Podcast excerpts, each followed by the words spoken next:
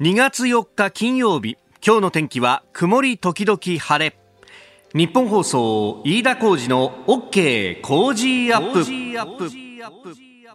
朝6時を過ぎました。おはようございます。日本放送アナウンサーの飯田浩二です。おはようございます。日本放送アナウンサーの新業一華です。日本放送飯田浩二の OK 工事アップ。この後8時まで生放送です、えー、今朝ね新聞長官がまたあ机の上にどんとこう置かれてましてここれをね一面パラパラと見てますと、えー、日付の下に立春と書かれていて、えー今日から暦の上では春。そうなんです。嘘つけっていうね、本当ですよね。えー、日本屋上の温度計3.8度であります。はい。今日はなんか玄関開けた感じはちょっと空気、まあ、冷たいっちゃ冷たいけどねという感じだったんですけど今日あんまり上がんないんだよね。そうなんですよね。東京都心予想最高気温9度の予想になってまして、まあ、昨日と比べると3度ほど低いですし、まあ、さの10度に届かないというところで,、ね、で曇っててさ日差しがないとね、はい、よりその寒さが身にしみるというね。なのでちょっとこう立春というのが名ばかりの寒 寒さになっちゃうというか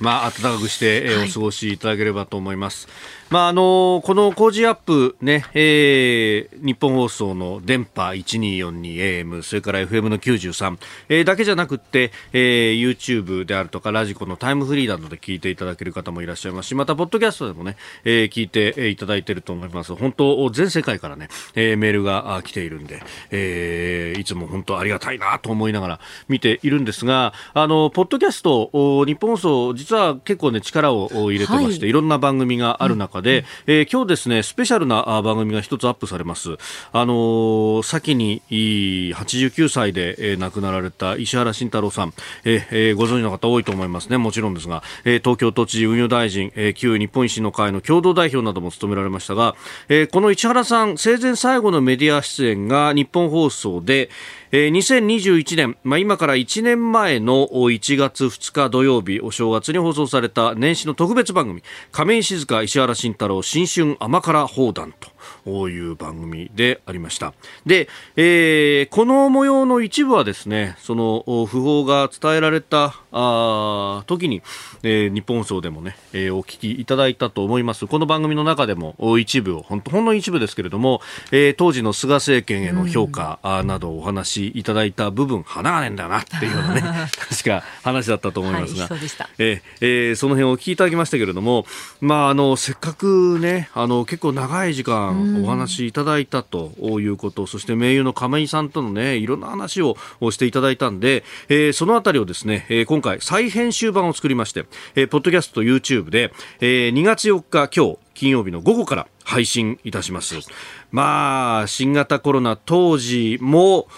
拡大する中というところで、まあ、政府の対応、菅総理やそれから小池都知事について、あるいは今の政治家に対して思うこと、で、えー、もし今田中角栄さんが生きていたらどんな政治を進めたのか。ここはね結構こう聞きどころでもあって政治家石原慎太郎というともう田中角栄支配というものに対してもう声を荒げて立ち向かった男と。しかしその男が天才という小説小説というかあ本をですね80歳にならんというところで書いてそれがベストセラーになったというこの田中角栄という人に対してどういうこう気持ちでいたのかというあたりも、えー、結構語っていらっしゃいましたしまたアメリカでは、えー、バイデン政権の誕生。ここもですねノーと言える日本を書いた石原さんですから、ね、で権威主義を強める中国など多岐にわたって意見を交わしていらっしゃいました、えー、石原さんが生前20 2021年、えー、去年の1月2日日本放送で放送しました、えー、石原慎太郎亀井静香新春甘辛砲弾、えー、ポッドキャスト YouTube 再編集版ぜひお聞きいただければと思います。あの工事アップのツイッターにもねリンクを貼りますんで、えー、ぜひそこからもアクセスをいただければと思います。今日の午後にアップいたします、えー、そして今日はですねコメンテーターが評論家の宮崎哲也さん大阪日本放送関西社から登場ですけれどもじゃあ宮崎さんはこの石原さんについてどう思われたのか。そのまあ評伝的にねちょっとお話いただこうと思いまして7時40分過ぎのコーナースクープアップのコーナーで、え、じっくりと掘り下げてまいります。あなたの声を届けますリスナーズオピニオンニュースについてご意見お待ちしています。メールツイッターでぜひお寄せください、えー、今朝のコメンテーターは評論家宮崎哲也さん日本放送関西支社からのリモート出演です、えー、6時半頃からあ今日からスタートします北京トゥデイズリポート、えー、現地北京から荒井川裕二アナウンサーが生でリポートしてくれます。そして、えー、7時台今日のコメンテーター宮崎哲也さんと深めていくニュース。まずは日銀の若田部副総裁が、現在の金利水準容認する考えということで、金融緩和について、それから、アメリカ軍が IS イスラム国の最高指導者を殺害というニュース、そして、新型コロナについてまん延防止措置検討、延長検討というニュース、それからウクライナ情勢めぐって、ドイツの動き、ショルツ首相、ロシアのプーチン大統領と会談へというニュース、そしてスクープアップのゾーンでは石原慎太郎氏について深めてまいります。ここが気になるのコーナー、スタジオ長官隠しが入ってまいりました。えーまあ、新型コロナについて、えー、というところが各紙一面という感じですね、えー、読売新聞一面トップまん延防止13都県延長検討政府2、3週間調整ということで、えー、2月いっぱいはまん延防止措置が続くんではないかということが言われております。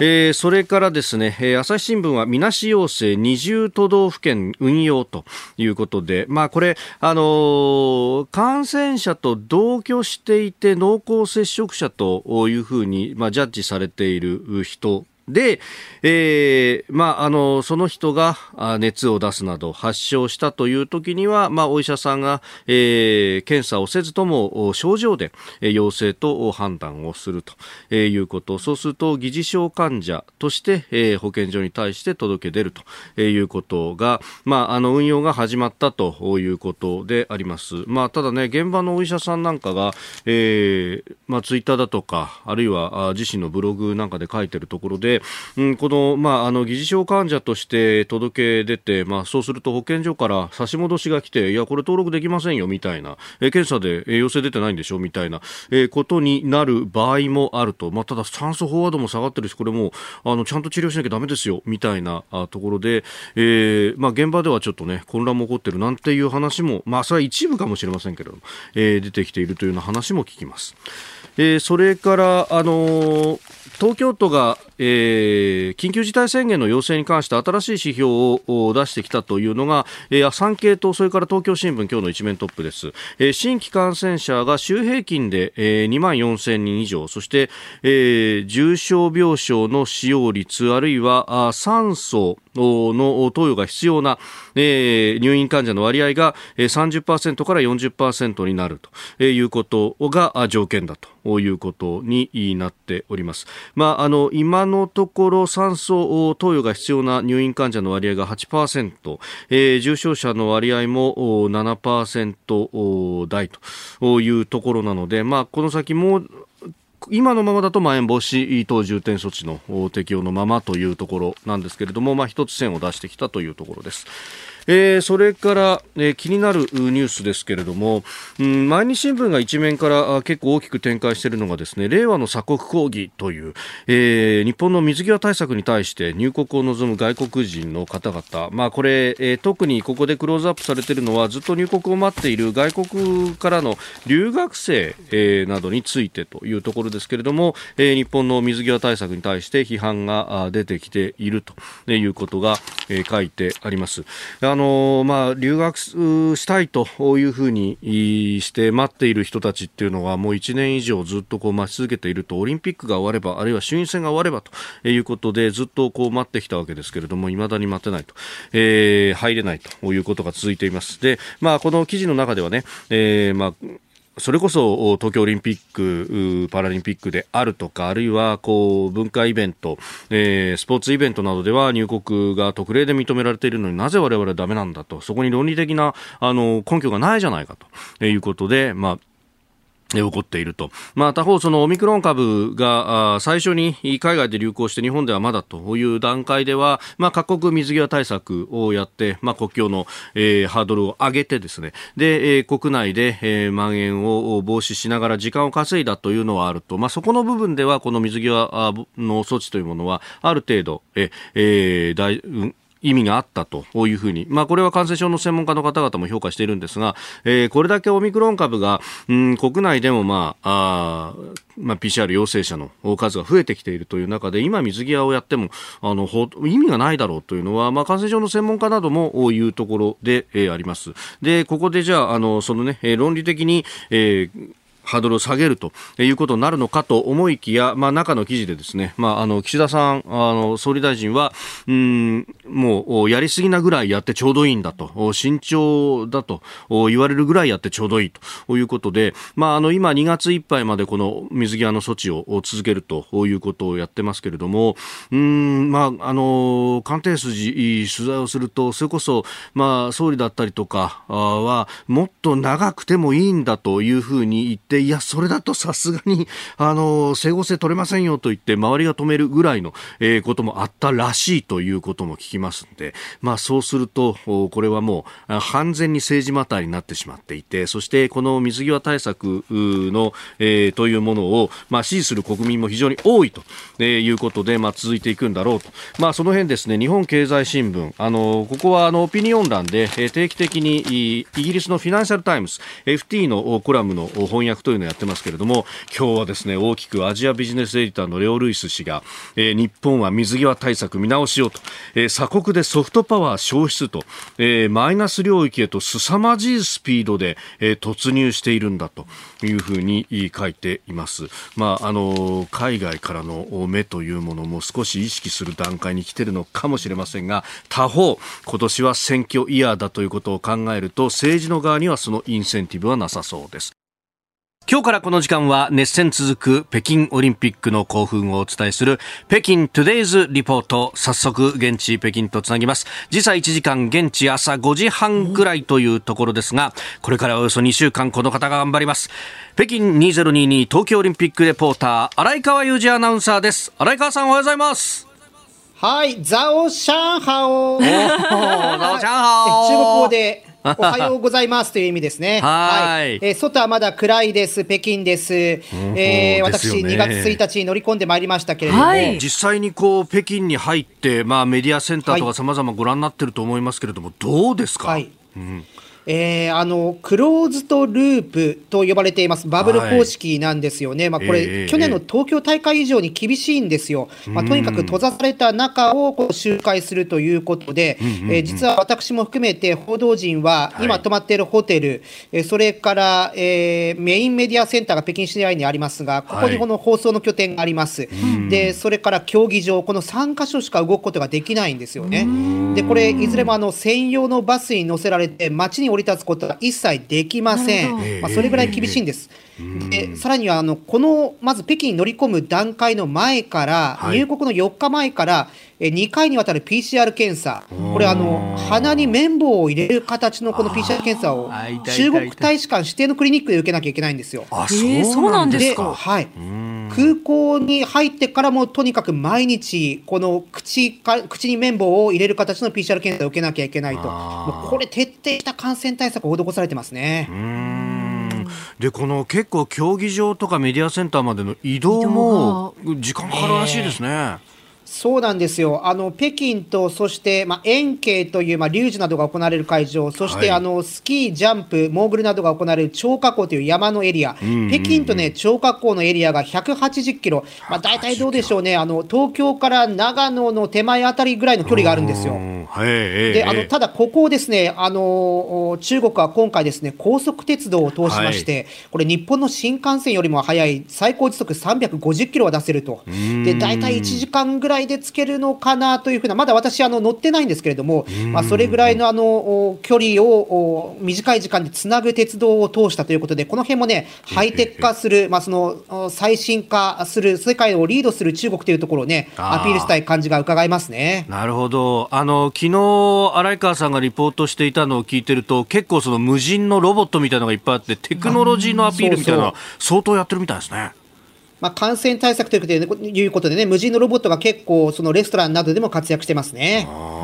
さあ、今日はどちらに行かれますか、この後は？はい、えー、今日はですね、もう早速、日本フィギュア団体戦がスタートするんですね。えー、えーえーまあ、早速、宇野昌磨選手が、まあ、男子のショートプログラム、えーはいスタートを切りますので、こちらの取材に行ってまいります。なるほど。長丁場でしかも一人でってなると本当大変だと思いますけど、体気をつけて頑張ってくださいね。はい、よろしくお願いします。はよろしくお願いします。よろしくお願いしますえーということで、荒井川裕二アナウンサーとつなぎました、北京トゥデイズリポートでした。ここで日本放送からのお知らせです。目の不自由な方が安心して街を歩けるように音の出る信号機を設置するための募金をお願いするチャリティーキャンペーン、ラジオチャリティーミュージックソン、たくさんのご協力をいただきました。本当にありがとうございました。ありがとうございました。皆様から温かいお気持ちを寄せていただきました。募金の総額なんですが、8322万212円になりました。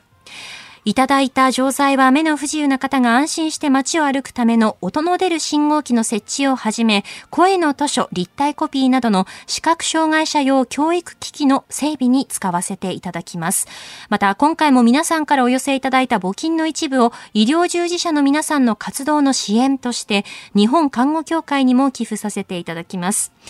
たくさんの温かいご支援ご協力、本当にありがとうございました。まあ、このね、えーラジオチャリティーミュージックソン、お12月24日の正午から25日の正午までのお特別番組生放送、えー深夜アナウンサーもね、アシスタントとして付き合いましたけれども、まあ本当、このコロナ禍でどうやっていくんだろうっていうね、みんな模索していく中でしたけれども、はいまあこれだけの温かいお気持ちいただいたっていうのはちょっと心強いよね。本当に感謝の気持ちでいっぱいです。ありがとうございました。うんまああの本当視覚にねえー障害を持っていらっしゃる方々の取り巻く環境というのも変わってきてますしテクノロジーでいろいろとサポートする部分もあるとはいうあたり、まああのこのねキャンペーンは、えー一つ区切りということになりますけれども、まあ番組でもね、えーこの後オリンピックの次はパラリンピックも控そうえてですね。ね、はいえーその辺も含めてえーいろんな角度から取り上げていきたいと思っております。今回もどうもありがとうございました。さあ、そしてお送りしております OK 工事アップ。今朝のコメンテーターは評論家の宮崎哲也さん、えー大阪日本放送関西支社からのご登場です。引き続きよろしくお願いします。よろしくお願いします。えーメールやツイッターちょっとご紹介しますね。後ほどあの経済についてもお送りしますけれども、こちら、えー40代のケンさんという方、あ神奈川平塚からです、えーほぼ毎月のように何かしら商品値上げのニュースを聞きます。で、それに反して、えー給料は上がるわけでもなく年々生活が厳しくなっていくのを感じておりますと、えー国はもっと深刻に対応してほしいというふうにこのような厳しい世の中で生き残れないものは仕方がないとなんか他人事のように、えー国の対応を見ていると感じてしまうんですというふうにもいただきました。まあこの給料ってものは一つねあの最後に残ったピースだっていうのは宮崎さん前からおっしゃってましたけれどもね、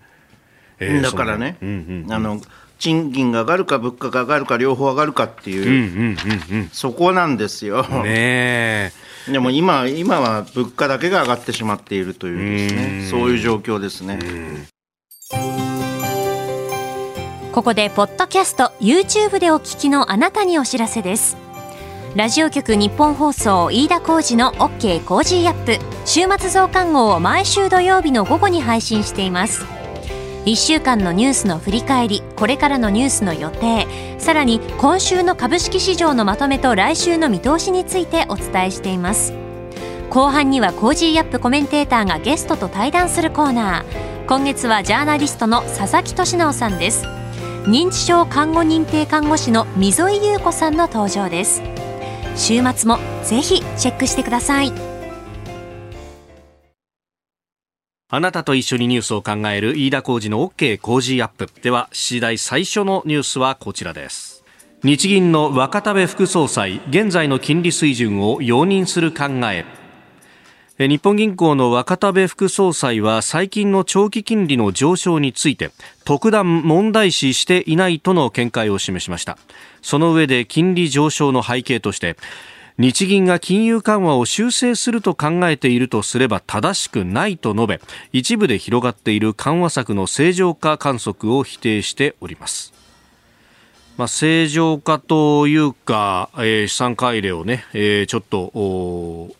減速させるテーパリングとテーパリングですねう。ん正常化っていうのはちょっとバイアスのかかった言い方だね。もともとが異常だというのが前提にあるという感じですもんね。そうそうそううん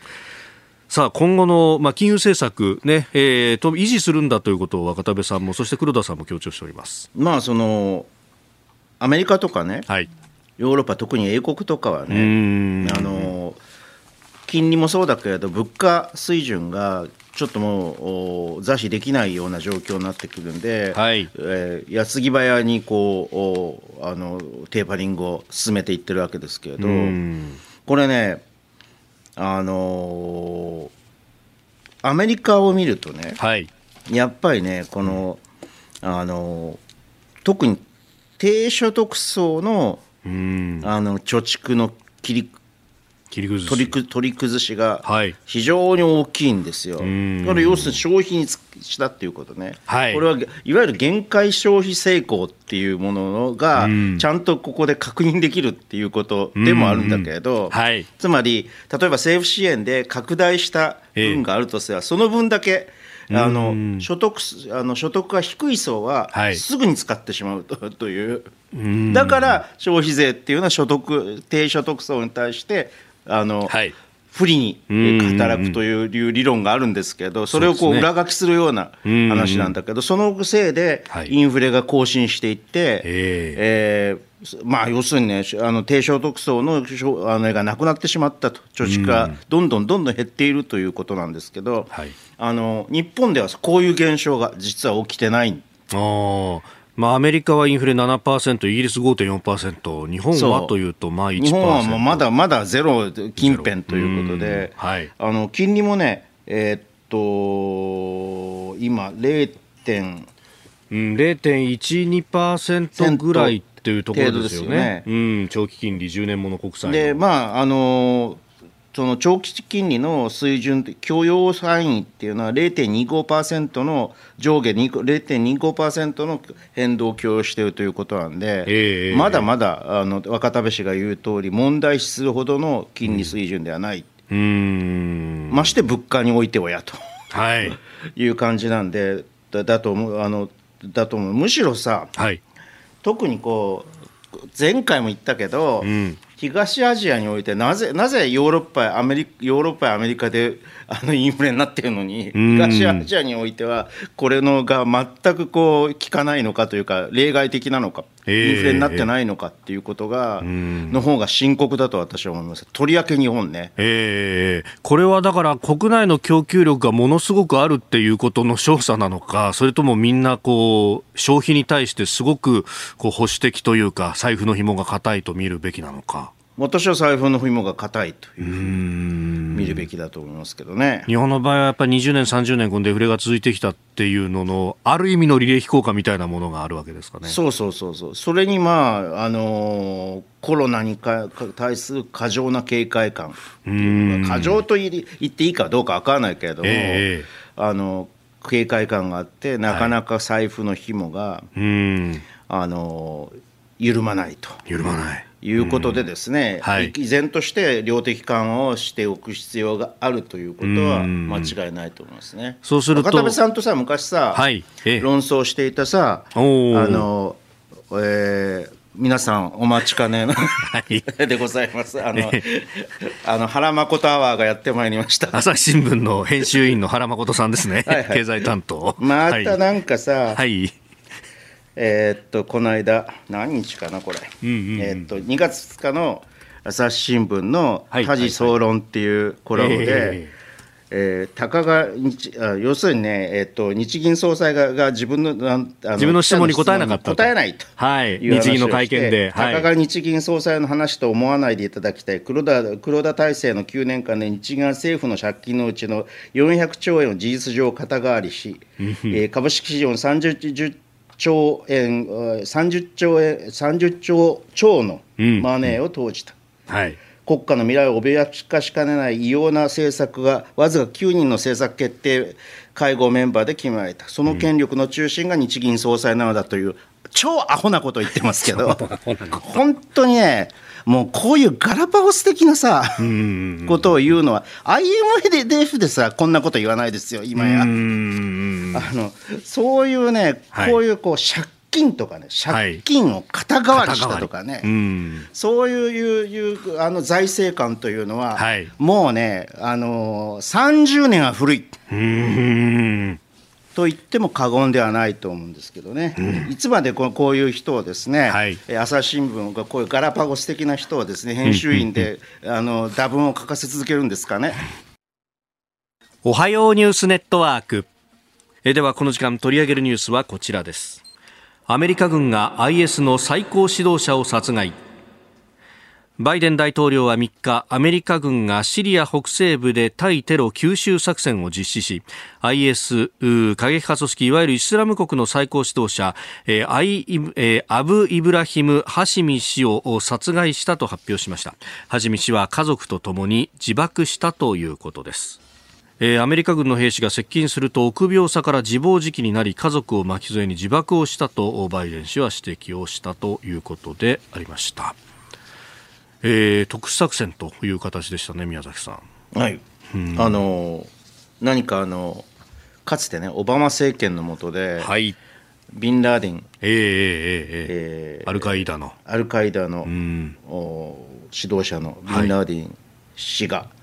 あ殺害されたのを思い起こしますね。うんまあ、このね、あの今回のこの件というのが、そのアフガニスタンでの、まあ、カブールの空港のテロというものに対しての、うんまあ、作戦だというような指摘もありますけれども、まあ、中東からは何か少しプレゼンスをなくしつつあるのかと思ったところですけれども、やっぱりこういうところは健在なんですかね、アメリカ。まああのバイデン政権としては、はい、あちゃんとこうコミットしていくんだっていうことをあの再びあの世界的に明らかにするということと同時に、まあ、こういう対応が支持率を中間選挙が迫っておりますので、はい、えー、支持率をなんとか回復させることになるんじゃないかと。一助になるのではないかということを考えてるんだと思いますけどねあの今回のバイデンさんの発表の中で、アメリカ側でこの作戦に関わった人で、えー、死傷者はいなかったんだということも強調されてますが、うん、まあ、その辺は国内向けのアピールっていう部分が大きいですかね。そこは大きいと思いますね。うん。まあ、でもやっぱりこのアメリカ人の被害を少なくするという意味で特殊作戦というものはこれ大統領にとっては選択肢として有望なものになるんですかね。うん。まあ、とにかく民主党政権は割とこのいうこう、はい、特殊作戦が好きですね、えー、ただこう事実関係として本当に最終的にね、はい、3階にいた橋道が自爆したのか、はい、でこれ子供とか女性が巻き添えになってますよね、はい、ここら辺の検証っていうのはちゃんとなされるのかなというふうに思いますけどね。うん。現場がシリア北西部のイドリブ県ということになるとそもそもがここは不安定なところでなかなか検証にっていうわけにいかないようなところでもありますよね。ええまあ、しかもあくまでも原則いやあまりにもこういう時に原則論を振り回してもなんだけれど、はい、外国ですからね。うんうんうん、外国の主権国家内での出来事であると。そうそうそう、うん、にアメリカがまあそこで活動したということになると。そうだからビンラーディの時にはパキスタンだ、はい、国内だったしね、えー、まあそういうこういうことをこうやるのが、うん、うん対テロ戦争っていうのはそういう性格を持っているので、はい、やむを得ないといえばやむを得ないんだけど、うん、うんうん、今回の場合果たしてこれがどう評価されるかというのはあの国際的にはね、はい、難しいところだと思いますけどね。うんその主権の侵害であるとかいうところをじゃあ他の国がどう見るかどう使うかですか。そういうところですよね。それこそ、まあ、と同時に、うん。はい、このハシミ氏というのを、はい、いうのはこういう形で、うん、あの殺害しなければならなかったのか、ね、あの捕まえるっていうことも可能だったのではないかというようなですね、はい、こともあるかなとは思いますけどね。うん。まあ、そのあたりね、そして、まあ、ちょっとだから作戦全体は、はい、多分検証されると思いますけどね。あまあ、アメリカのメディアはそういうところをかなり詳密にやる、ええ、ところですもんね。はい、うんえー、では続いてこちらのニュースです。政府が東京都など13都県のまん延防止の延長を検討。政府は今月13日にまん延防止等重点措置の期限を迎える。東京、埼玉、千葉、神奈川、群馬、新潟、岐阜、愛知、三重、香川、長崎、熊本、宮崎の13都県について期間を延長する検討に入りました。月末までの延長が有力視されるほか感染状況によっては緊急事態宣言に移行すべきだとの意見もあるようで慎重に見極めるとのことです。えー、13都県の延長というものを、まあ、昨日あたりから報道されるようになりました。うん、あのー、まあ、ある意味で予想通りとといえば予想通りなんですけど、まあ、地方でもどんどん増えていって、えーうん、あのーこの医療状況というのがかなり逼迫してきていると、はい、えー、重症者病棟もかなりかなりかなりこうあの逼迫というまでは言うかないけれどだんだんこう、うん、あのあのオミクロン患者によって占められていってるし、はい、普通の病棟でもかなり厳しくはもちろん厳しくなってきているということで、えー、まあまん延防止特別重点措置をこのやらざるを得ないという形なんでしょうけどね。ただねこうあの多くの、はい、シミュレーションは、まあ、2月の上旬から中旬にかけて、はいえー、少なくとも東京はピークアウトするんじゃないかというふうな見方も出てるんで、難しいところですね、判断がね。えー、とここで、えー、さらに緊急事態宣言に吹き込むかどうかというのは、うん。まあ、政府としても、そのすでに、まあ、ある意味こう、波がこう収まりつつあるところで緊急事態を出してもこう意味がないんじゃないかというような議論が、ね、もうちょっと見極めということ、そうそういう今出ているいくつかのシミュレーションが正しいかどうかっていうのを見極めるということな、はい、あの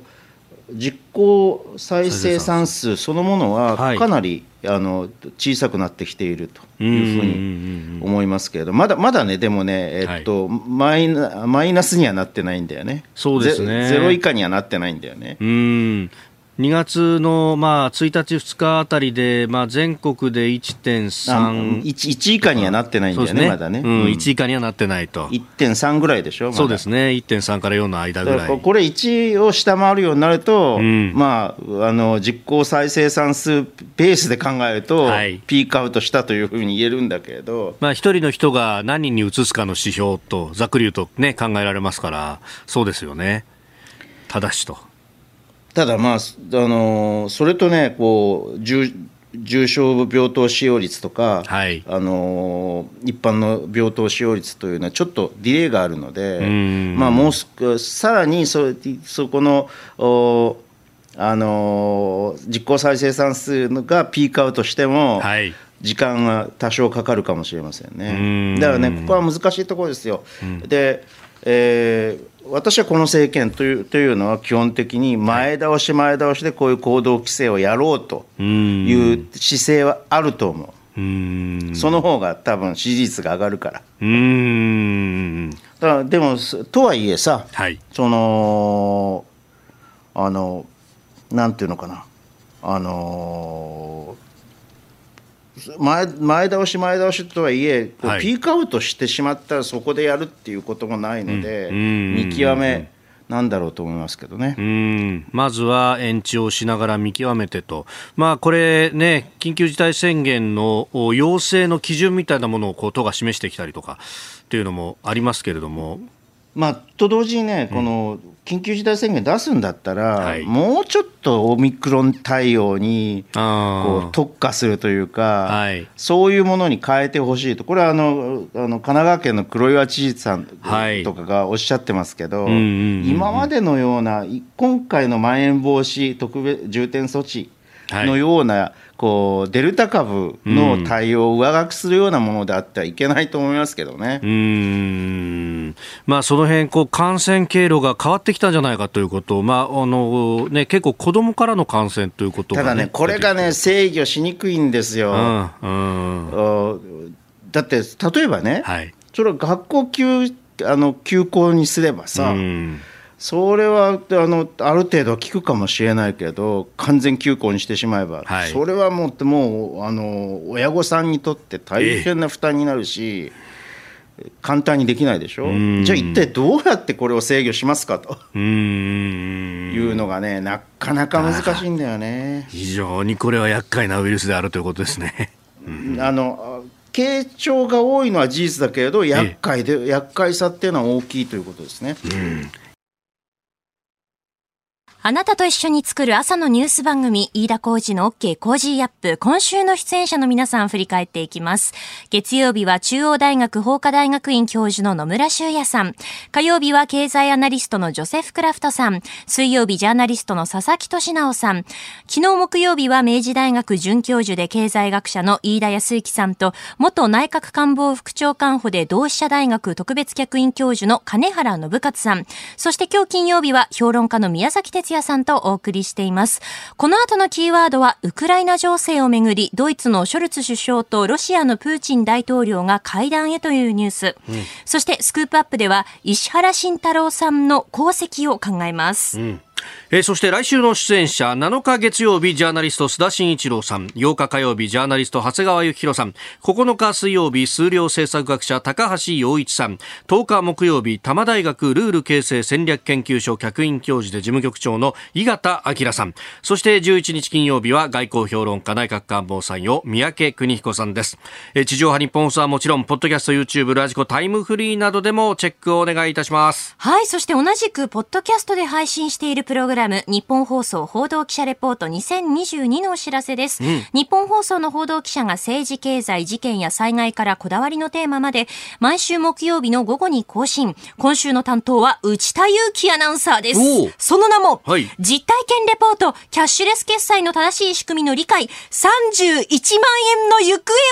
は、何？どういうこと？プライベートで大変なことになった内田アナウンサーのレポートぜひお聞きください。なんかすっげえ運悪かったらしいね。31万円ですよ。31万がどうなった、えー来週以降も飯田浩二の OK 工事アップをよろしくお願いいたします続いて教えてニュースキーワードですドイツのショルツ首相去年12月4日メルケル氏に代わってドイツの首相に就任したのが63歳男性中道左派社会民主党のオーラフ・ショルツ氏であります、まあ、就任2ヶ月も経っていないんですが政権として重視する軍縮の観点からウクライナへの武器供与は拒否をしておりましてこうした姿勢に国内外から批判が出ております。これを踏まえて次のニュースです。ドイツのショルツ首相は2日ウクライナ情勢をめぐって近くモスクワを訪問しロシアのプーチン大統領と会談することを明らかにしました。ロシアと経済的な結びつきが強いドイツがロシアに対して同盟国と足並みを揃えた厳しい対応を取るか焦点となりそうです。ヘルメットしか供与してないじゃないかというようなことが批判もされているドイツでありますがこのウクライナ情勢、えー宮崎さんどうご覧になってますか？もともとねウクライナ問題というのは、はい。あのーメルケル首相の時代には、はい。いわばこうまああのードイツとロシアの紛争であるとうーん。いうふうに考えてもおかしくないようなはい。情勢だったん。もちろんねあの経済的にね結びつきが、あふ強いとということはあるんですけど、はい。それとととこのあのウクライナのと東西問題も含めてですねん。あの、えーちょっと違った側面として対立ががを主導していたのは、はい。あのドイツメルケルのドイツなんですよね。で、えーまあ、そこは非常にこう変わってきたのかなという感じもしなくもないんだけれど、はい。あのー政権が変わってで、はい。あの対対応が変わったのかなという感じもしなくもないんだけど、ん。なかなかこうおにあの米ロのかあの会談見てるととほとんどチキンゲームみたいになっていて、うんあの前回ね、はい。フィナンシャル・タイムズのうん。2022年予測をだって、はい。結局軍事的な紛争にはならないとええいうふうに予想してたでしょ、はい私も基本的にはそう思うんですけど、うん。ところでただプーチンがどう出るか分からないので、えーそこの部分は留保しておかなければならないと、はい。うんねそこがね、プーチンという人の怖さでもあるんだようね。ーんまあ、国境に今、ね、えー軍勢を10万ともお言われる人たちを集結させている、これをどう動かすか、それこそ、ねえーオリンピックだって構わずに動かすんじゃないかというようなことまで言われていますね。そうですね、うん、あのそんなにオリンピックというのを意識してはいないというか、これはね、ロシアはずっとそうだから、かつてのあの北京オリンピックの時にも、はい。えっと夏の北京オリンピックの時ですね、夏の2008年北京オリンピックも確か、はい。えっと、ジョージアで、ええええ。あのの軍事行動しましたよね。そうですね。うん、アブハジアのあたりをそこで取ったというようなこともありました。そう。だのなのであの油断ならないんですけど、まあ今回はちょっとね、これをこうおあのお一足飛びにやるっていうのは。深深刻化させてしまうと、今、ロシアは経済がガタガタになってきてるんで、うん、あのまあ、もちろんこのうあのコロナにはい。加えて、ウクライナ問題で、えー深刻化して、あの国債なんかもうんね、かなり厳しい状況になってきてるので、はい。えー私は最終的には軍事紛争まではいかないだろうというふうな、うんフィナンシャル・タイムズの予測をはい。支持したいと思うんですけどう。ん。まあ逆にプーチン氏からすると、そうするともうプレッシャーをかけるだけかけて、で、えーもらえる果実は全部もらった上でということを目指す。まあ、要するにななとにかく NATO には組み入れないという、うんウクライナは言質をですねはい取らないと、あの引き下がれないということじゃないですかね。うーんで、まあね、その辺で書簡のやり取り等々が行われてますけれども、まあ、あの、お軍事演習をお互いにやめとこうよみたいなあ提案はアメリカからされているようですが、NATO の加盟に関しては、まあ、あやめるということは、まあ、明言はしてないわけですもんね。アメリカ側も。うん、あの遠いだろうと、あの、うんうんうん近々にとに NATO, NATO に加盟させるこすることあるまいというような、なんかはい一言みたいな、なんかそういうね、言い方をしてるけど、これでは多分ね、プーチン氏は納得しないだろうと思いますね。続いて、ここだけニューススクープアップです。この時間、最後のニュースをスクープアップ。石原慎太郎さんの功績を考える。東京都知事を13年半務め、高派の政治家の代表としても知られた元衆院議員、作家、石原慎太郎さんが今月1日亡くなりました。89歳でした。えーこの時間は宮崎哲也さんと、この石原慎太郎さんについて考えてまいります。あの今、図らずもはい。おっしゃったようにですね、ええええタカ派の政治家だというふうに。はい。まあね、あの発言とかね、ええ時折こう発する、うん。あの不適切な、はい。暴言を を見てると、はい。まあ、そういうふうに理に理解するというのもん分からなくはないし、まあ、そそれでそこの部分を批判するのは私は正当性があると思うんですけれど、はい。あのまあ、まずね私はね、ええええこの方は結構古くから古くからというかあの、はい結構ね、えーあのーおお付き合いというのは古いんですよ。なるほど。あのずっとそんな親しい極めて親密な付き合いをやったことがわけじゃないけれども、はい。いろんなところでこう、ええお会いすることが多くて。はあ。またあのご子息方とも非常にこう、あのお親しくさせていただいているのでなるほど。あのちょっとこう亡くなった時にはさすがにあのショショックだったんですけど。あの振り返るとね1999年、1999年。9はい。9年にね、うんうんうん。あの都知事選これはだから再選時のはい。第一初めての再選するかどうかっていう。その都知事選で都知事選再挑戦した時ですね。そうそうそは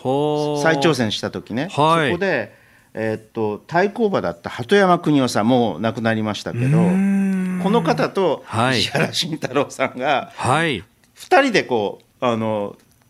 討論するとなるほど。それの司会やったんですよ。え、そうだったんですか、ええガチンコで二人がぶつかるところの司会。そうそうそうそうはあ。これがねまあなんというか極めてワンサイディッドなうワンサイドでしたあかのあれで、ええええあの討論で、はい。とにかく石原さんが攻撃し続ける、なるほど。ファイあティングポーズ。この人はやっぱりこう,、こうあのこういう場面においてはとても攻撃的なほう。あの政治家なんだなというのは感じましたね。おー戦うとなるともうどんどん前へ出てくるファイタータイプ。そうそうそうそう。そういうこいうこと。はあ。であのあの私はね、はい。あのここ割とお若い頃子供の頃から小説はよく読んでいたので、おー。あのなんかやっぱり政治家としては少し違うんだなっていうあなる気がほどしました。作家としてのイメージと政治家としてのぞこの像みたいなものっていうのがちょっと異なるところが。あのまあ攻撃的というか、ええ。というところはあるんだ。アグレッシブなところはあるんだけれど、はいえーっとこういうあの政治討論をやる時のアグレッシブさとはもっと違ったものなんですよ。というのは、あの私はこの方のはい。小説は、ええ。ーっと2つすっごく好きな小説があって、はい。最も高く評価してるの。1冊はね、うんうん。あのー剣王の狙撃者っていう。剣王の狙撃者1981年の作品。で大ええもえ。えっと古いんじゃないかな。あうーんそっかそっか。題材ことなったのはそれはね、はい、1981年っていうのは文庫本があ出た年じゃないかな。あなるほど。ごめんなさい。でこれはねどういう話かというと、お1965年にねはい。もうまだ全然生まれてないでしょ昭和40年。私そうですね。はい。私は56年生まれでございます。ですよね、まあ、はい。あの影も何もないっていう影時も何もない。に、あの渋谷ライフルマ事件というのがあったんですよ。ほでこれはどういう事件かというと、はい。神奈川県で、えー東京の世田谷のお少年18歳の少年がはい。警官を射殺して、奪ったピストルで、はい。えーもう一人の警官の重傷を負わせて車を何台もハハイジャックして、んえー渋谷駅前の銃砲店はい。に立てこもって、えー警官と銃撃戦を人質を取って立てこもって、はい。銃撃戦を繰り広げるというとんでもない事件だったんですけど。襲撃戦をと。で山手線がストップしてええ。15人が重軽傷。ほで少年であるにもかかわらず、うはい。あのー死刑になってあー。1969年に最高裁で確定して死刑執その後死刑執行されました。当時事件当時18歳そう。はあ。今みたいな逆走とかそういうんじゃなくってもう一審横浜地裁ですもんね。そう。でですねこれをですね、はい。えーあのー小説あの要するにこトルーマン・カポーティーに「冷血」っていうのがあるじゃないですか、はい。あれはノンフィクションノベルはい。としてとても有名なんであんな感じでノンフィクションノベルだから取材してるのちゃんと。ああなるほど周辺も含めて。周辺も含めて。であのそういうこのお小説なんですけど、はい。なんていうのかね、あのこの少年ライフルマはい。に対して、ええ。こうの心の中に、そのまあ、精神鑑定書なんかもあの掲載してるんだけれどもこうわだかまるこう現代社会に対する嫌悪感、うーん。これを代行した純粋犯罪であるというふうにあの言って石原慎太郎はこれにある種の共感をほう。この剣王の狙撃者の剣王の対象っていうのは現代社会そのものという。そういうことです。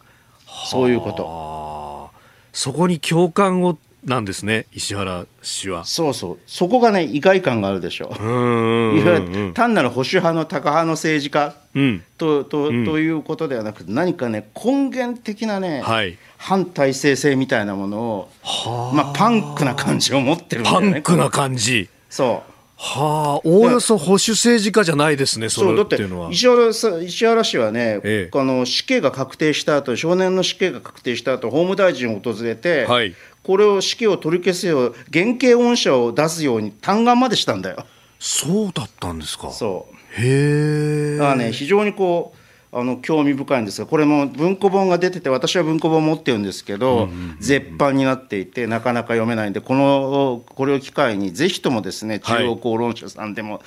どこでもいいからね、ええあの再刊再刊。してくれないかなと。もう一つはね我がはい。人生の時の時という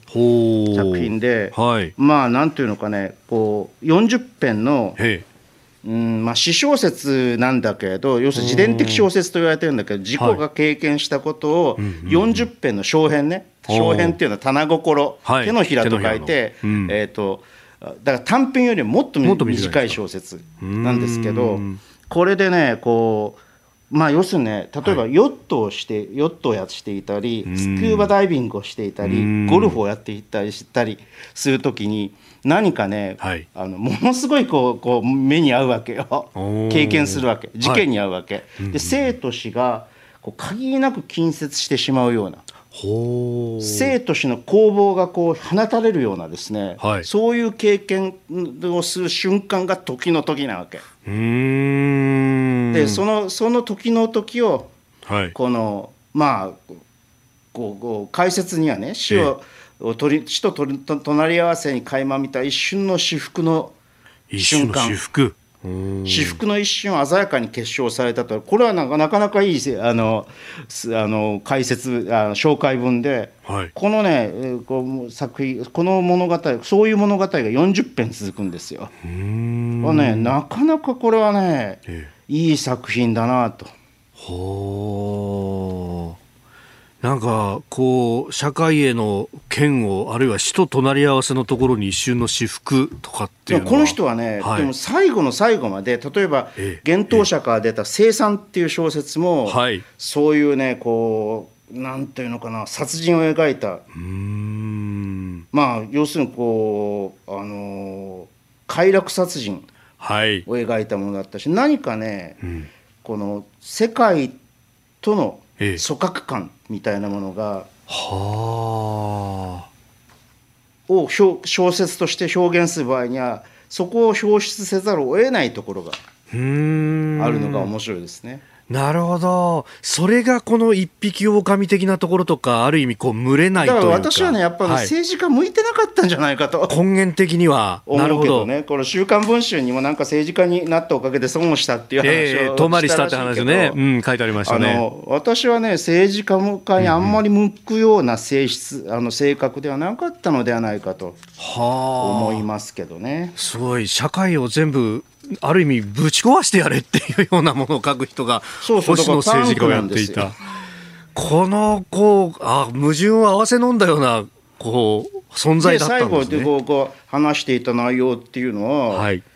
えーっと最後というか晩年に話していた内容って、来世なんていうものは信じてない天国も地獄もない。仏様はお釈迦様はそんなこと言ってません。しそんなものありませんよ。人間は死ねば意識がなくなるので死ねばそれっきり。もう全部虚無。何もかもなくなる。その方がさっぱりしていいじゃないですかと。虚無。まあ、この仏教観は私はちょっと異論があるんですけれども、まず彼がそう考えていたことは間違いない。これやっぱりね、一つは戦後派、はい。アプレゲールの一種のこう虚無的なん。心情っていうものが、ニヒリズム。まあ、最後の最後まで、えー残っていたのではないかなと思いますけどね。えー今日は石原慎太郎氏について、えー語っていただきました。あここだけニューススクープアップでした。謹んでご冥福をお祈りいたします。今朝もポッドキャスト YouTube でご愛聴いただきましてありがとうございました飯田浩二の OK コージーアップ東京有楽町ニッポン放送で月曜日から金曜日朝6時から8時まで生放送でお送りしています。番組ホームページでは登場いただくコメンテーターのラインナップや放送内容の原稿化された記事など情報盛りだくさんです。また公式ツイッターでも最新情報を配信中。さらにインスタグラムではスタジオで撮影した写真などもアップしています。ぜひチェックしてください。そしてもう一つ飯田浩二アナウンサーの「夕刊富士」で毎週火曜日に連載中の飯田浩二のそこまで言うかこちらもぜひご覧になってみてください。